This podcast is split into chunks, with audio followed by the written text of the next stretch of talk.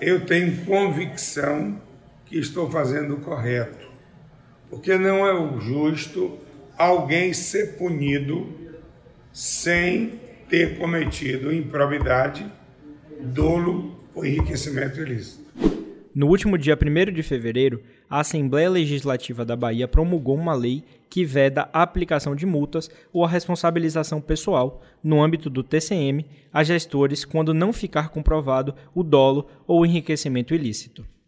Para o autor da lei, o deputado estadual Rosenberg Pinto, o novo dispositivo legal corrige injustiças. A respeito da lei estadual 14460/22, eu tenho os seguintes comentários e que já abro usando um pouco do anedotário popular já consagrado aqui na Bahia, que esposa a frase do saudoso Otávio Mangabeira, de que pense um absurdo e eu não preciso nem dizer o resto de tão popular que é a frase de Otávio Mangabeira. Por outro lado, tanto o Tribunal de Contas dos municípios quanto os procuradores do Ministério Público de Contas demonstraram insatisfação com a lei aprovada na ALBA. Em uma sessão ocorrida no último dia 8 de fevereiro, todos os conselheiros da Corte de Contas se manifestaram contrariamente à nova legislação, afirmando que ela seria inconstitucional e que a Assembleia não possui competência para legislar sobre o tema. Trata-se de norma evidentemente inconstitucional Trata-se de norma piramidalmente inconstitucional, gigantescamente inconstitucional. Ela não resistiria à análise de um estagiário de direito razoavelmente bem informado em nenhuma instância da nossa justiça, em nenhuma instância do próprio legislativo, em nenhuma instância da Procuradoria Geral do estado da Bahia. Neste episódio do terceiro turno, vamos discutir o que já tem sido chamado de Lei Rosenberg, em homenagem ao autor da norma e todas as suas consequências políticas. Começa agora o terceiro turno. Um bate-papo sobre a política da Bahia e do Brasil.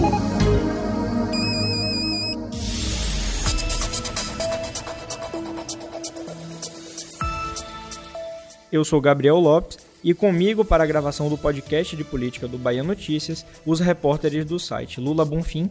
Olá, gente. E Anderson Ramos. Olá mais uma vez, pessoal. Estamos aqui mais uma sexta-feira. Antes de começar esse episódio, eu vou pedir mais uma vez que você que está nos ouvindo siga o terceiro turno nos tocadores de podcasts.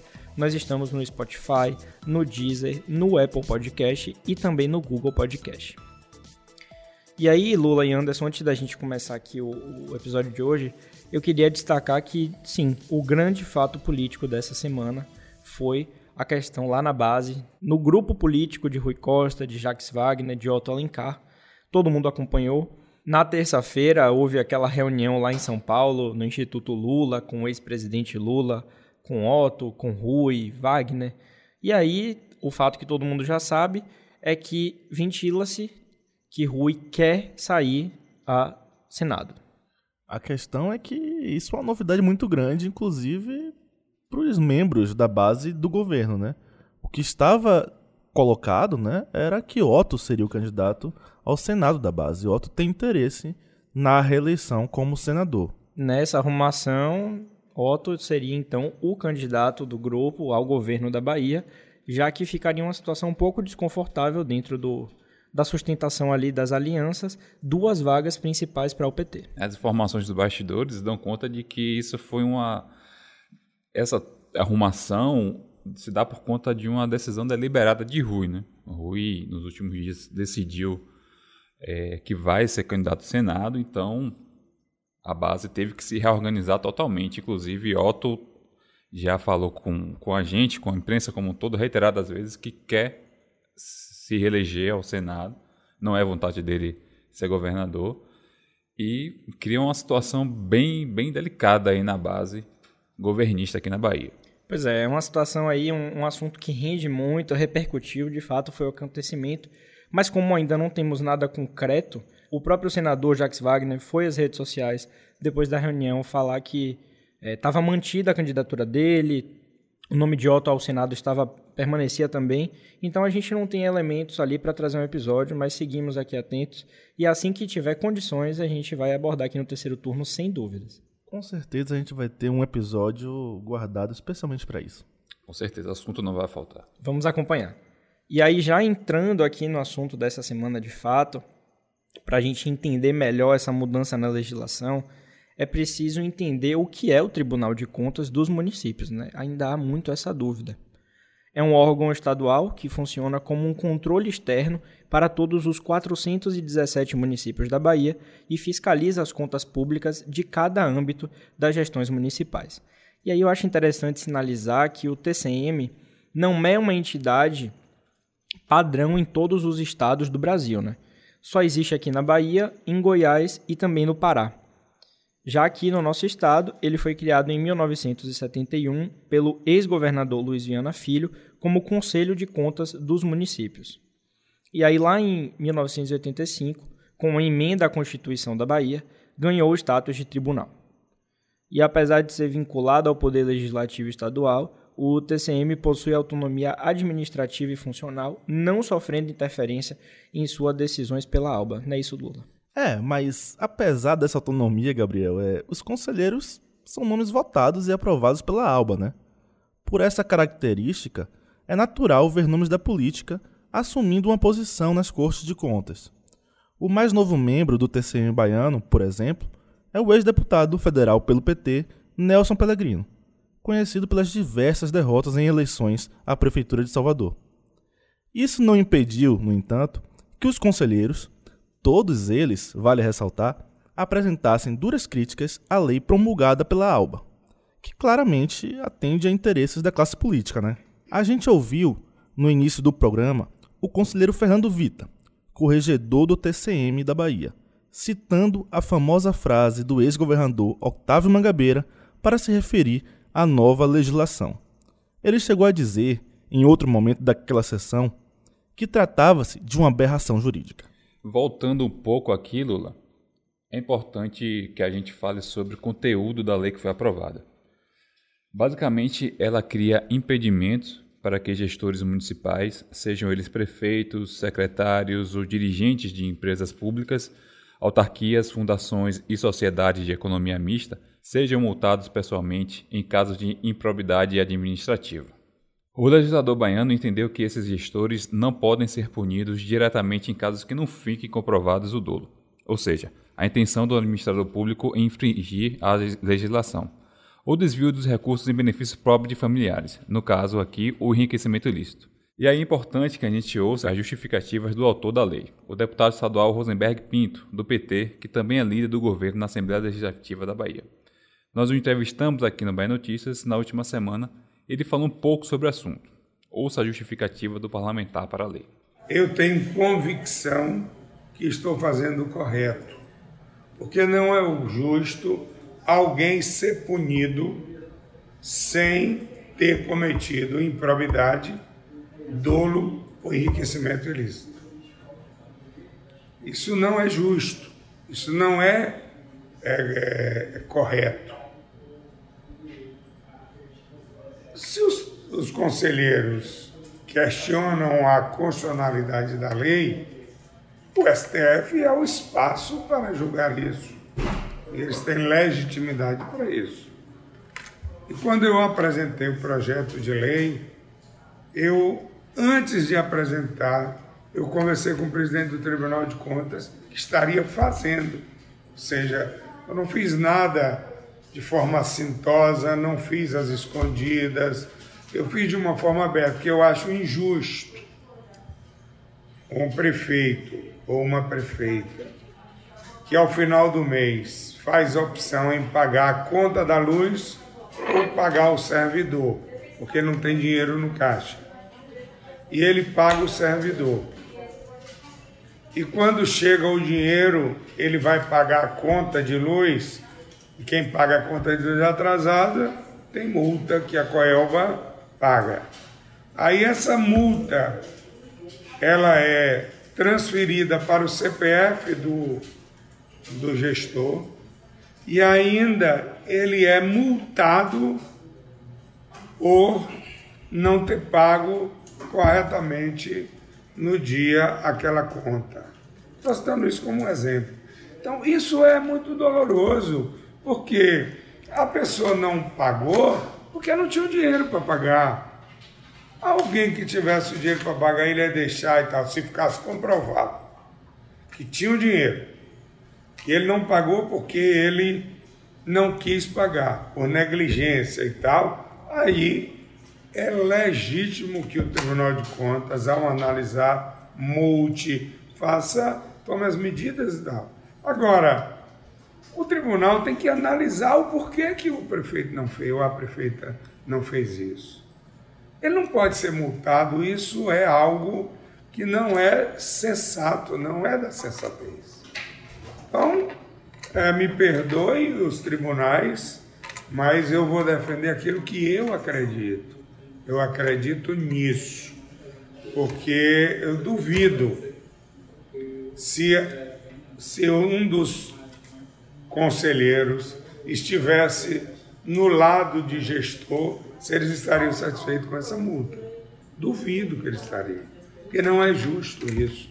E eu tenho números de prefeitos, prefeitas e tal, que sofreram e que sofrem com esse tipo de coisa. O pior é quando deixa de ser prefeito e vira ex-prefeito. E a pessoa não tem estrutura para fazer a defesa jurídica, a defesa contábil, não tem dinheiro para nada, porque uma grande parte tem gestores que são ricos, mas tem gestores que são pobres. E que quando termina o mandato, ele passa muita dificuldade e tem que ficar respondendo a isso. Então a minha lei ela tem o objetivo de dar é, uma segurança jurídica. Ela não tem o objetivo de privilegiar ninguém. Agora, é lógico, tem algumas pessoas que são que utilizam disso oportunisticamente ou por ignorância. No caso dos conselheiros, não. No caso dos conselheiros é porque eles entendem que é, quem deve ter iniciativa de alterar isso é o próprio tribunal e não a Assembleia. A inconstitucionalidade que eles questionam não é o conteúdo, porque seria uma insensatez de qualquer ser humano discordar do conteúdo. Porque você punir alguém que não cometeu dolo, que o que eu digo é isso, é vedado o Tribunal de Contas a multar no campo pessoal, ou seja, no CPF do indivíduo. Pois é, Anderson e Lula, a gente acabou de ouvir o deputado Rosenberg fazendo aí uma defesa para essa lei que é de sua autoria, mas na verdade, fora da Assembleia, né, a nova legislação sofreu muito mais críticas do que elogios. As falas que a gente ouviu no início do programa do conselheiro Fernando Vita foram elogiadas e endossadas por todos os demais conselheiros. E aí foi com esse clima que a Lei Rosenberg, como tem sido chamada, foi recebida lá no âmbito do TCM. O Ministério Público de Contas, na figura do procurador Danilo Diamantino, também se manifestou contrário à norma. Segundo ele, a lei seria duplamente inconstitucional. E aí agora a gente vai ouvir um trecho dessa manifestação do procurador, também na sessão do pleno do TCM do último dia 8 de fevereiro. Vamos lá. É, primeiramente, essa norma é, ela viola, como o conselheiro Fernando Vita colocou, a um só tempo a Constituição Estadual e a Constituição Federal. Isso significa dizer que caberia um ADIM não só frente ao TJ da Bahia, como frente ao STF. E aí, é, nesse caso, no, no, caso da ADIM frente ao TJ, o Ministério Público competente seria a Procuradora-Geral de Justiça e, no caso do STF, seria o Procurador-Geral da República. Então, nós temos aí uma dupla violação à Constituição, uma dupla inconstitucionalidade, seja porque viola a Constituição Estadual, seja porque viola a Constituição Federal. É, a outra questão também que eu acho interessante a gente perceber que esse, o, tema dessa norma, o, o, que essa norma visa é, é, regulamentar já foi regulamentado por uma lei federal, que é a Lei de Introdução ao Direito Brasileiro, que já traz hipóteses nas quais os gestores podem ou não podem também ser punidos. E, por fim, é, uma questão curiosa é que essa lei parece desconhecer, inclusive, o entendimento mais recente do, STF, que em decisões recentes compreendeu que os tribunais de contas não analisam dolo quando julgam contas. Então, quando a lei diz que a gente tem que analisar para aplicação de uma multa, teria que analisar o dolo do gestor, é, me parece que a própria lei desconhece, o próprio legislador baiano parece desconhecer o entendimento mais recente do, da, da Suprema Corte. Então, são essas questões que eu gostaria de, de, de, de clarear. Eu cheguei a falar também com a Procuradora-Geral do Ministério Público de Contas, Camila Vasquez. Assim como o procurador Diamantino, ela afirmou que a lei é flagrantemente inconstitucional, violando ao mesmo tempo a Constituição Federal e a Constituição do Estado da Bahia.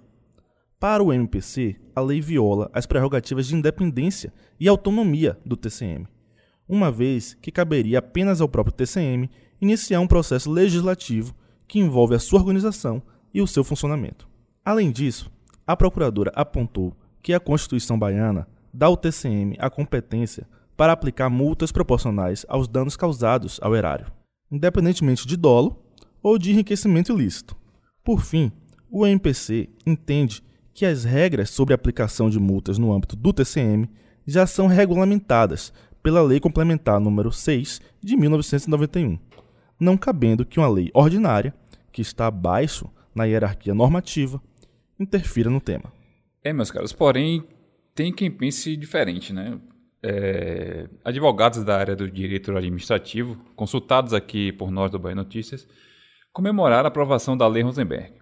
A exemplo do defensor Neymar Filho, que costuma representar gestores municipais junto ao TCM, e, no caso, ele defendeu a constitucionalidade da lei. Para ele, a aprovação foi um grande acerto da Assembleia Legislativa, impedindo que administradores que não praticarem enriquecimento lícito sejam multados. Isso, na opinião de Neymar, dá uma maior segurança jurídica para os ordenadores da despesa pública em todo o estado da Bahia. Mas a questão chave aqui que os advogados entendem que a lei pode ser aplicada em processos que estão em andamento, ou mesmo aqueles casos em que ainda caiba recurso, retirando alguma multa que já tenha sido aplicada. E aí, Anderson é, e Lula também, veja a situação. Esse temor geral, por mais que não tenha sido abordado nem por TCM, nem por Ministério Público de Contas, muito menos por advogados, é do fantasma da impunidade. O Brasil tem isso na sua tradição política, a gente sabe.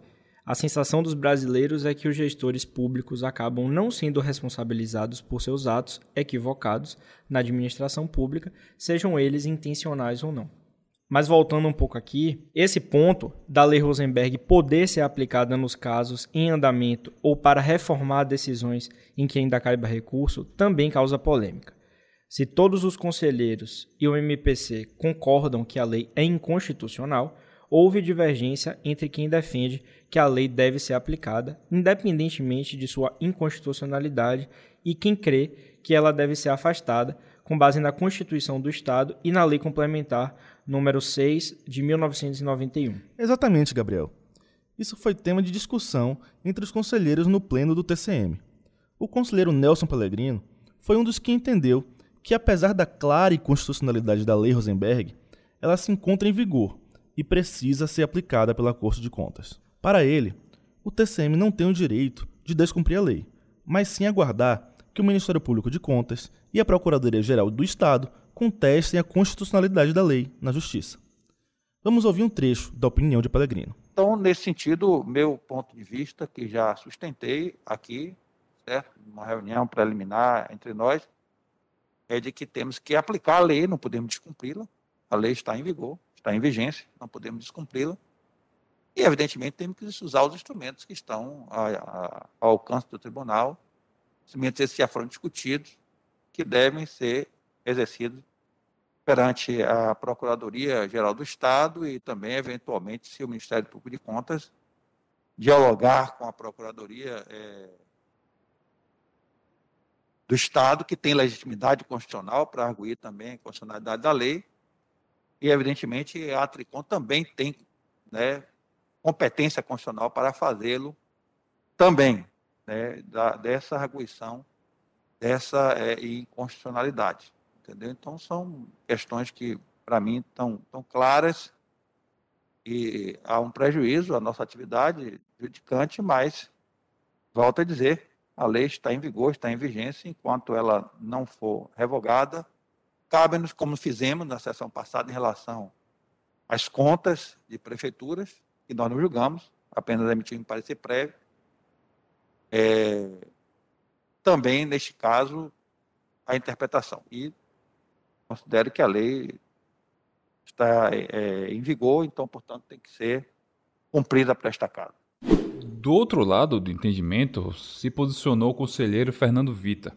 Para ele, como a lei complementar está acima da lei ordinária na, na hierarquia normativa do direito brasileiro, a lei Rosenberg não possui aplicabilidade no TCM da Bahia, até que uma decisão da Justiça entenda diferente.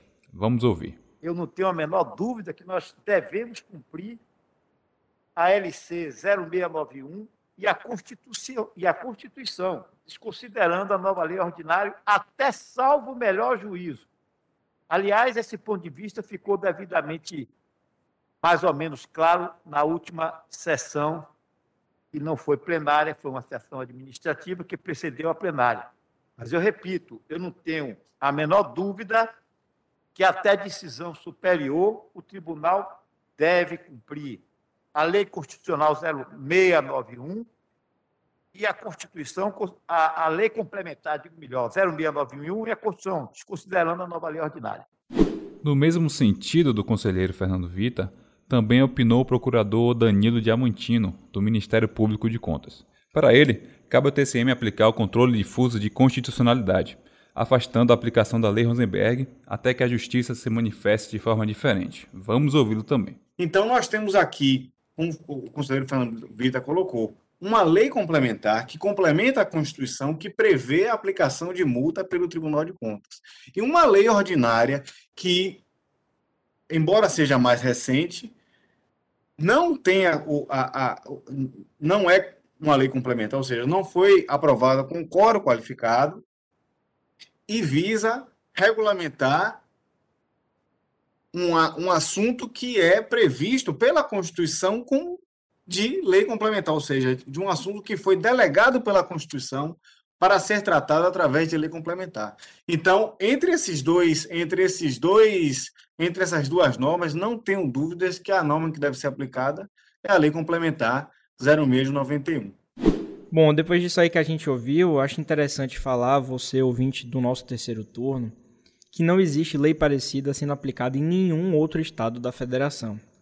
Mas a classe política, muitas vezes, a gente sabe, tem razões que a própria razão desconhece. E a gente também sabe que há uma relação muito próxima entre prefeitos e deputados estaduais e muitas vezes um depende do outro para se eleger, né? Tem essa essa logística aí na política aqui brasileira. E em um ano eleitoral como esse que vivemos, a aprovação por parte dos deputados né, de uma lei que protege os gestores municipais pode ser uma boa sinalização de parceria para o pleito que virá em outubro. Nada é à toa, né? A gente é, sabe é, disso. É, conversando com alguns políticos, a gente não poucas vezes ouve que boa parte dos municípios estão quebrados, né? É, muitos gestores acabam justificando algum, algum problema na sua gestão com aquela velha história da política, de que recebeu herança maldita e tal, que não pode fazer muita coisa. E disso aí, como o Gabriel acabou de falar, alguns deputados acabam sendo quase pais e mães desses municípios, né? trazendo emendas e tal. Assim como acontece, como acontece em Brasília, né? com as emendas, com as emendas do relator, né? que trazem um, um, um grande derrame de dinheiro. Né? Rios de dinheiro aqui para vários municípios inclusive municípios baianos. Né? É uma lógica de eu te ajudo aqui, você me ajuda lá e assim a gente vai, né? Mas apesar de nenhum conselheiro ou procurador ter dito isso nos áudios que trouxemos, há um temor nos bastidores muito além da constitucionalidade, né? Uma vez aplicada, ela abre espaço para que gestores públicos mal intencionados utilizem laranjas em seus esquemas de corrupção e não sejam punidos pelo TCM, uma vez que esses gestores não foram, ao menos aparentemente, beneficiados pelos desvios de verbas públicas. No fundo, no fundo, há uma preocupação de que se tenha aberto mais uma porta para facilitar a corrupção. É aquela história do precedente, né, Lula? Eu gosto muito dessa palavra. Abre-se um precedente aí para esse tipo de situação. Pois é, pessoal. É, até o momento, nos poucos casos que foram julgados, a lei não foi mencionada. Na última semana, o conselheiro Fernando Vita julgou alguns processos de câmaras municipais ignorando a lei Rosenberg. Na sessão da última quarta-feira, estavam previstos julgamentos em que a lei poderia ser aplicada, mas elas acabaram saindo da pauta porque a Procuradora-Geral de Contas, Camila Vasques, pediu vistas de todos os processos. A verdade é que tanto o Tribunal quanto o Ministério Público de Contas estão aguardando a adoção de medidas judiciais pelos órgãos competentes, como o Ministério Público do Estado, que pode adentrar no Tribunal de Justiça da Bahia com ação direta de inconstitucionalidade. Mas se o liminar não for deferida nos próximos dias, os conselheiros terão que chegar a uma decisão. Se cumpre a nova lei ou se afasta, realizando o controle difuso de constitucionalidade. Pois é, pessoal, e a gente vai caminhando aqui para o encerramento desse episódio. Eu espero que a gente tenha conseguido mostrar de uma maneira clara todos os lados dessa discussão. É uma discussão complexa, né? Tem toda essa questão meio obscura, a novidade, né, juridiquês, constitucionalidade, mas é muito importante para o debate político na Bahia, principalmente, como a gente abordou aqui, em um ano de eleição, um ano eleitoral. As eleições de outubro, cada vez que passa, se aproximam mais. Por aqui a gente vai seguir atento aos desdobramentos que a Lei Rosenberg pode trazer e a gente sempre vai passar da melhor forma possível para você, ouvinte. Dito isso, o terceiro turno vai ficando por aqui e eu agradeço a você que ficou com a gente até agora. Muito obrigado a Anderson, muito obrigado a Lula pela parceria. Até a próxima semana. Valeu, Anderson. Valeu, Gabriel. Valeu, Paulinho. Abraço, gente. Obrigado, Gabriel. Valeu, Lula. Valeu, Paulinho. E até semana que vem. Nós estamos sempre muito interessados na sua opinião, então manda seu comentário, sua crítica e elogio para a bancada do terceiro turno, sempre usando a hashtag terceiro turno BN. O programa é gravado da redação do Bahia Notícias e conta com a apresentação dos repórteres Gabriel Lopes, Lula Bonfim e Anderson Ramos. No início desse episódio, você ouviu a voz do deputado estadual Rosenberg Pinto e do conselheiro do Tribunal de Contas dos Municípios da Bahia, Fernando Vita. Os áudios utilizados são do Bahia Notícias e do Tribunal de Contas dos Municípios. A edição de som é de Paulo Vitor Nadal e o roteiro de Lula Bonfim. Você ouviu o terceiro turno, o seu podcast semanal sobre a política da Bahia e do Brasil.